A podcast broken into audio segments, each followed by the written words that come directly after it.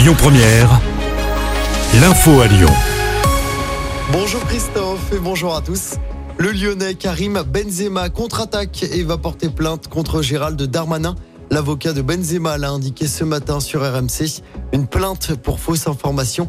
Le ministre de l'Intérieur, pour rappel, a accusé Benzema d'être en lien notoire avec les frères musulmans.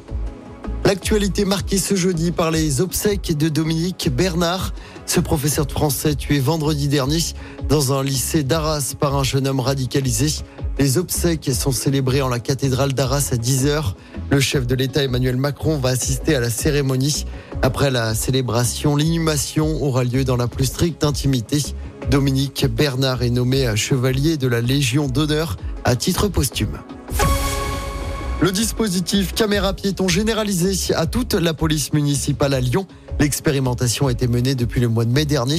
Objectif protéger les agents et améliorer le lien entre la police et la population. 100 caméras seront progressivement déployées dans les différentes unités.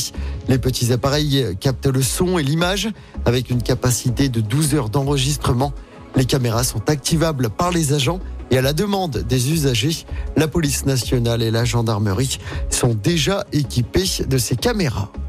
De possibles perturbations, attention dans les crèches à Lyon. Aujourd'hui, les professionnels de la petite enfance se mobilisent pour dénoncer les conditions d'accueil, réclamer des hausses de salaire, ainsi qu'un plan pour faire face à la pénurie de personnel. C'est un mouvement national aujourd'hui. À Lyon, un rassemblement va se tenir sur la place de la Comédie. Et puis le village des recruteurs se poursuit aujourd'hui à Lyon, deuxième et dernier jour, pour postuler au Palais de la Bourse. Ça se passe de 9h30 à 17h. Plus de 5000 offres d'emploi sont proposées. 90 entreprises présentes sur place.